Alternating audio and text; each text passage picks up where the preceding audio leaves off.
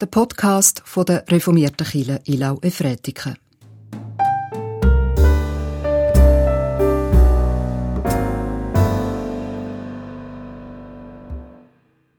Ich begrüße Sie ganz herzlich an diesem Sonntag, dem 30. August 2020. Schön, dass Sie angerufen haben.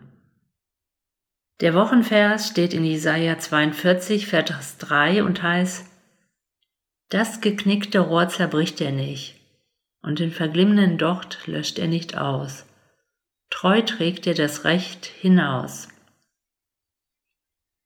Unser Wochenvers ist ein Kraftwort, das durch schwierige Zeiten durchtragen will und kann. So auch das Thema des Gottesdienstes. Garten in der Bibel. Ich wünsche uns viel Freude, frohen Mut und Segen in diesem Gottesdienst. Ich bete. Gott, ich bitte dich um deinen Geist, dein Dasein, dein Mitgehen. Jetzt in diesem Gottesdienst beim Hören, an diesem Sonntag, in der kommenden Woche. Amen. Ich lese den Bibeltext für die Predigt. Sie werden ihn kennen. Es ist die zweite Schöpfungsgeschichte aus 1. Mose 2, 4b bis 15. Einige Ausführungen über äh, Ströme werde ich nicht, daraus nicht vorlesen, aber das Wichtigste.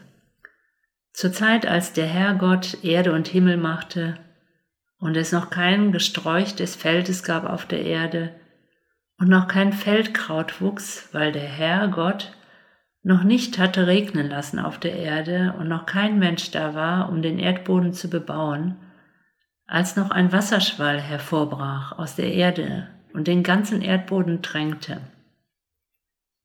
Da bildete der Herr Gott den Menschen aus Staub vom Erdboden und blies Lebensatem in seine Nase.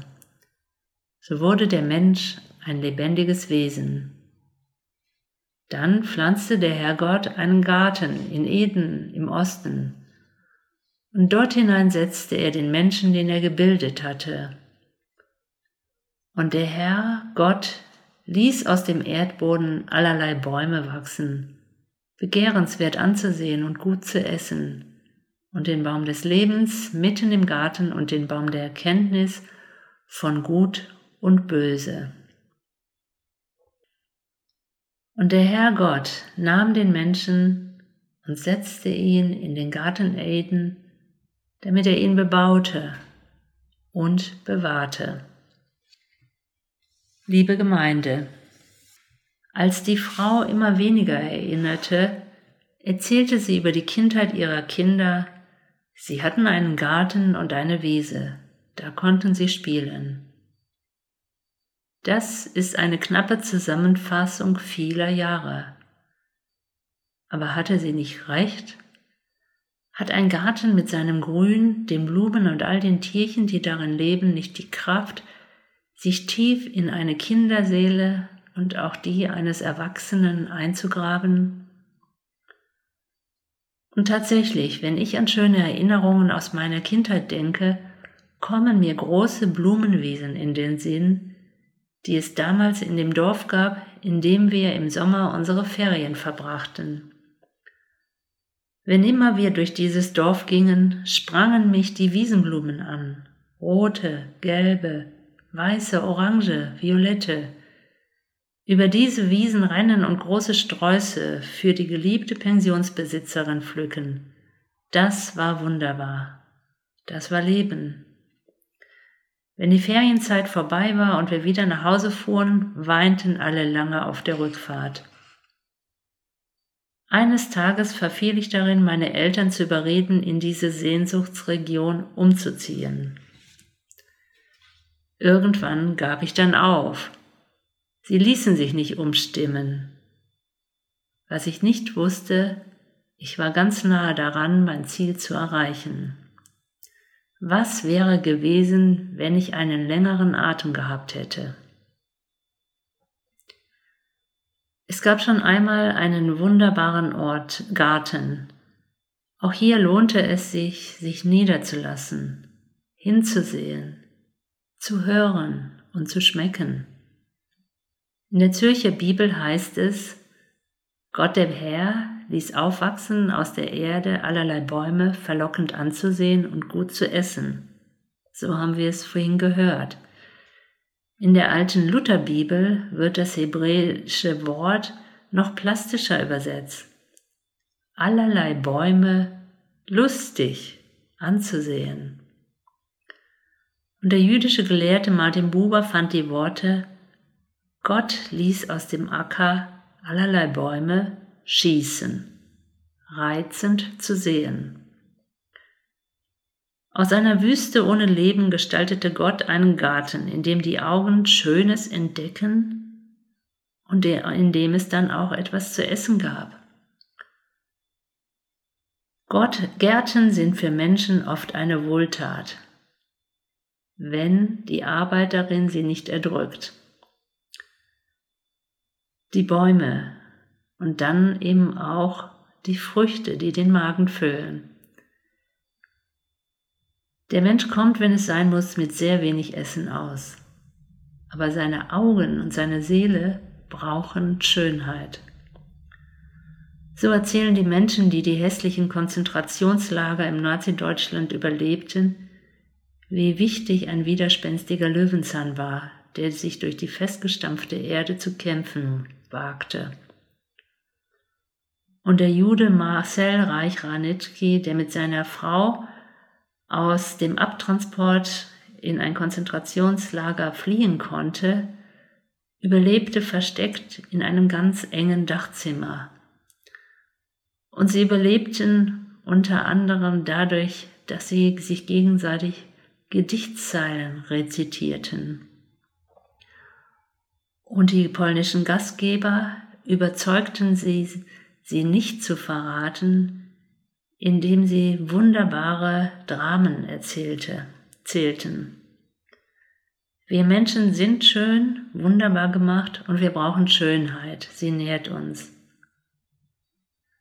Ein Inbegriff von dieser nährenden Schönheit kann ein Garten sein. Dort können wir hingehen, uns niederlassen, unsere Seele baumeln lassen. Bei Burnout wird empfohlen, sich viel draußen aufzuhalten, vor allem im Grünen, oder sich auf eine Liege zu legen in der Natur. Dort ist die Genesungsrate viel höher als in einem Krankenzimmer, so auch der Zauberberg von Thomas Mann.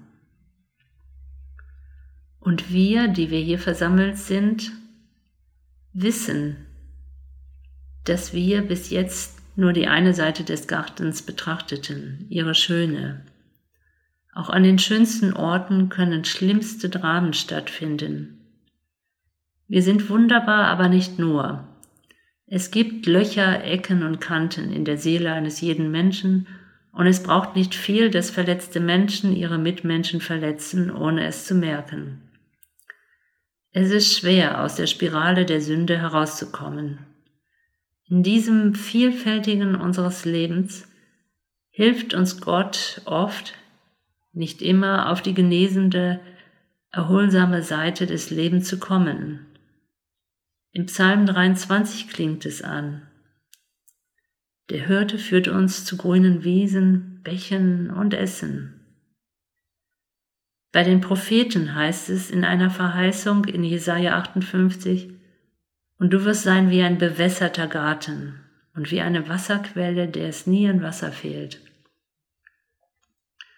Diese Verheißung war einmal der Zuspruch an die nach Hause gekommenen, die ein verwüstetes Jerusalem und Judäa vorfanden.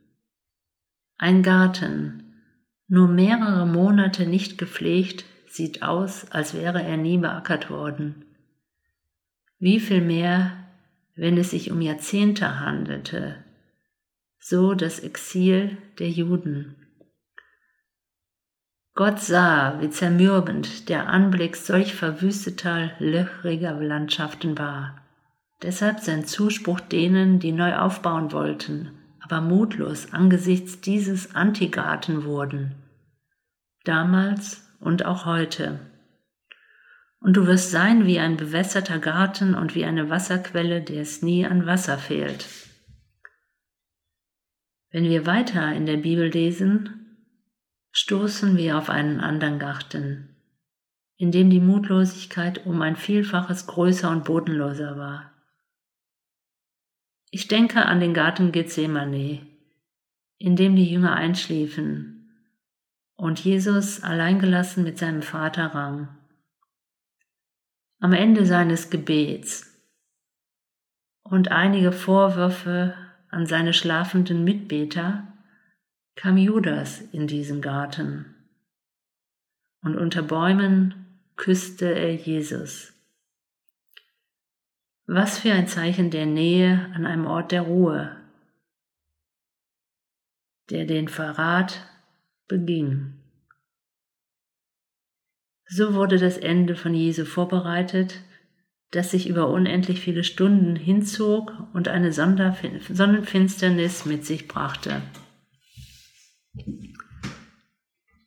Als er dann tot war, wurde der schmerzgeschüttelte Körper Jesu vom Kreuz genommen. Der Leichnam wurde in eine kleine Höhle eines Gartens gelegt.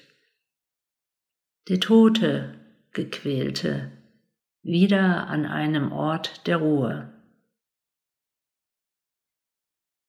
Bei Lichte betrachtet gesellte sich schon am Anfang im Garten Eden zu der Schönheit und den Früchten des Gartens auch das andere, die Lüge, in der sich die Menschen dann verheddeten. In dem großen Garten in Jerusalem, im Garten Gethsemane, zeigte die Sünde des Menschen, wie tief und zerstörerisch ihre Wurzeln sind bis heute. Damals wurde zu Unrecht das Leben eines Menschen hinterhältig verraten und dem Tode preisgegeben. Das war bei Jesus so, das war vor ihm so und auch nach ihm immer wieder. Und wieder war es ein Garten, in dem sich jetzt das Neue ereignete, die Umkehrbewegung vom Tod zum Leben. Damals, am Sonntagmorgen, ging Maria zum Grab, um den toten Jesus zu salben. Das Grab war leer. Ein Gärtner sprach sie an. Erst als er ihren Namen aussprach, erkannte sie diesen Gärtner als den für immer tot geglaubten Jesus. Dieser Moment läutete das Fest der Auferstehung ein. In der Bildwelt wird dieses Motiv weitergeführt. Es gibt Bilder, auf denen der Auferstandene als Gärtner mit Spaten und Wundmalen gezeigt wird. Die Erde muss umgegraben werden, dass Neues wachsen kann. Leid und menschliche Grausamkeit müssen bearbeitet werden, dass eine neue Kultur beginnt. Dafür steht der Gärtner. Das kann in einem Garten erinnert werden, er hofft.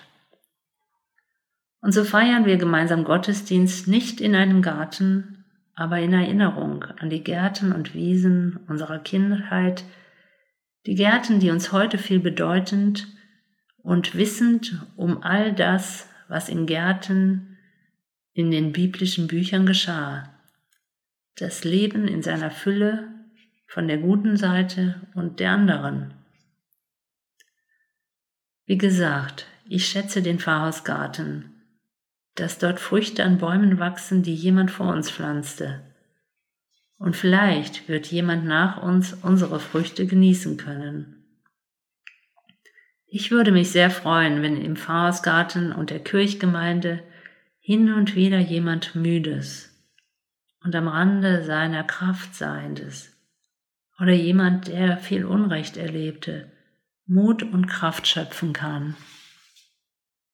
Ob alles besser wird nach einem Besuch im Garten? Wenn ich an meine Kindheit denke und die Sehnsucht der ganzen Familie nach dem Ferienort, vermute ich, dass wir mit dem Umzug nicht im Paradies angekommen wären. Einiges wäre besser geworden, anderes nicht. Aber ist das nichts? So lassen Sie sich heute in Gärten einladen, in Ihren, in denen von Freunden, dem der Kirchgemeinde, auf Ihren Balkon, in die Gärten Ihrer Vergangenheit. Erholen Sie sich, freuen Sie sich an dem Schönen, kosten Sie seine Früchte und laden Sie den Gärtner ein, neben ihnen Platz zu nehmen. Und der Friede Gottes, der höher ist als all unsere Vernunft, bewahre uns in dem Frieden Christi, des Gärtners neben uns. Amen.